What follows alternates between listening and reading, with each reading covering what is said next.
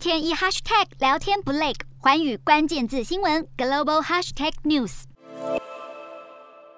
超过数万民众再次走上街头，要抗议政府推行疫苗通行证。民众表示，这项强制措施会妨碍他们的自由。法国这项疫苗通行证将在二十四号上路，规定十六岁以上民众必须拥有完整的疫苗接种证明，才能进入剧院、餐厅、酒吧、从事娱乐活动以及搭乘高铁等。也就是，除了儿童持有采检阴性证明将不再被认可，但进出医疗机构不需要出示疫苗通行证。但令人忧心的是，病毒似乎又出出现新变种，被称为 Omicron 的妹妹。科学家表示，这个变异株 BA.2 可能更具传播力，在使用 PCR 筛检时更加难以辨识。英国卫生安全局说，目前全球已经有四十个国家通报 BA.2 基因序列，病例最多的是丹麦，其次是印度、英国、瑞典和新加坡。虽然 BA.2 和 Omicron 拥有多处相同的突变处，但目前病例数非常低。一连串研究显示，Omicron 比其他变异株温和。丹麦卫生官员认为，疫苗仍对 BA.2 有效，因此专家表示，目前不需要太过担忧。